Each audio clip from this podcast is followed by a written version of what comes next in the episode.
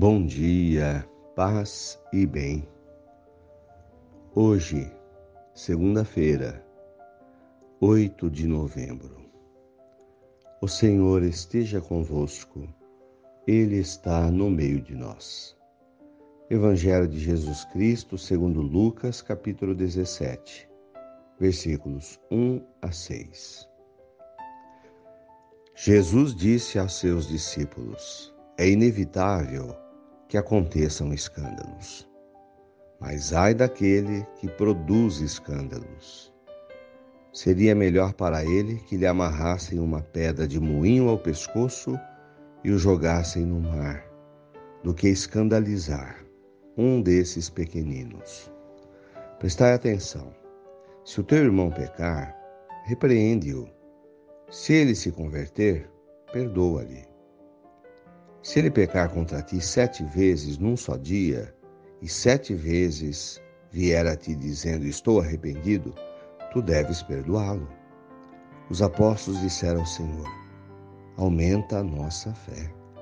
O Senhor respondeu: Se vós tivesseis fé, mesmo pequena, pequenina como um grão de mostarda, poderias dizer a esta amoreira: Arranca-te daqui e planta-te no mar, e ela vos obedeceria. Palavras da salvação. Glória a vós, Senhor. Irmãos de fé, o ser humano nos coloca numa condição de fragilidade. E como frágeis que somos, podemos fazer coisas ruins. Por exemplo, produzir escândalos. Escândalo é um mal feito generalizado. É um fato que se torna grande e causa muito mal, repercute muito mal. Um escândalo é um ato grave que não pode fazer parte da vida do cristão. Mas ele pode acontecer. Podemos, se não pensar,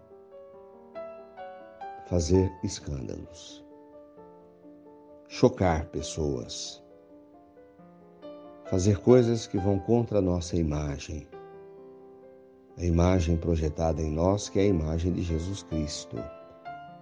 Então, muito cuidado, muita prudência, sabedoria no agir, pensar antes, para que a gente não manche o nome de Jesus, para que a gente não machuque, não fira pessoas. E Jesus se refere especialmente a um escândalo. Ai daquele que escandalizar um destes pequeninos. Escandalizar as crianças, dar mau exemplo para as crianças, chocar as crianças, chocar a sociedade, as pessoas, quando de alguma maneira possamos fazer o mal a alguma criança. Pequeninos também no sentido dos frágeis, da fragilidade das pessoas que estão mais sujeitas à fragilidade da sociedade. Jamais escandalizar um pequenino, fazer o mal para alguém que já sofre tanto, que já é tão vulnerável. Em segundo lugar, a questão do perdão. É fundamental que nos relacionamentos humanos possamos aprender a perdoar. Uma tarefa muito difícil que requer um treinamento perdoar significa aprender. É a força total do amor. O amor que perdoa sempre.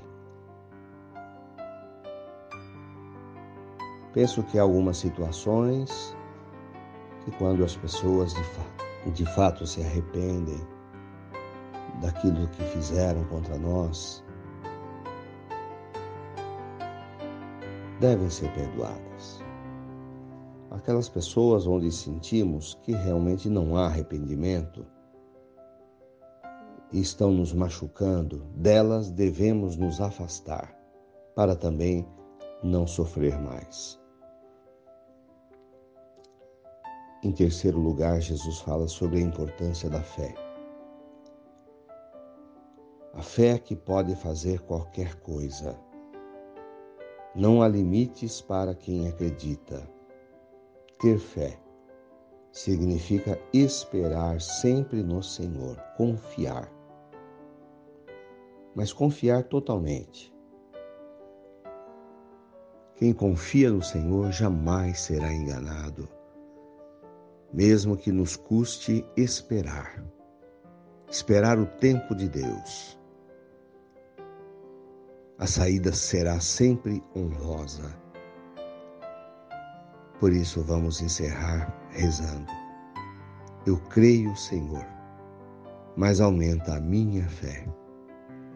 Diga no seu coração: Eu creio, Senhor, mas aumenta a minha fé. Saudemos Nossa Senhora, Mãe da Fé. Ave Maria, cheia de graças, o Senhor é convosco. Bendita sois vós entre as mulheres. Bendito é o fruto do vosso ventre, Jesus.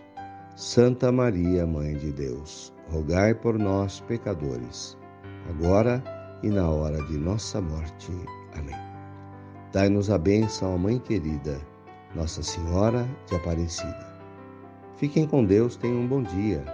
Mantenhamos acesa a chama da nossa fé. Abraço fraterno.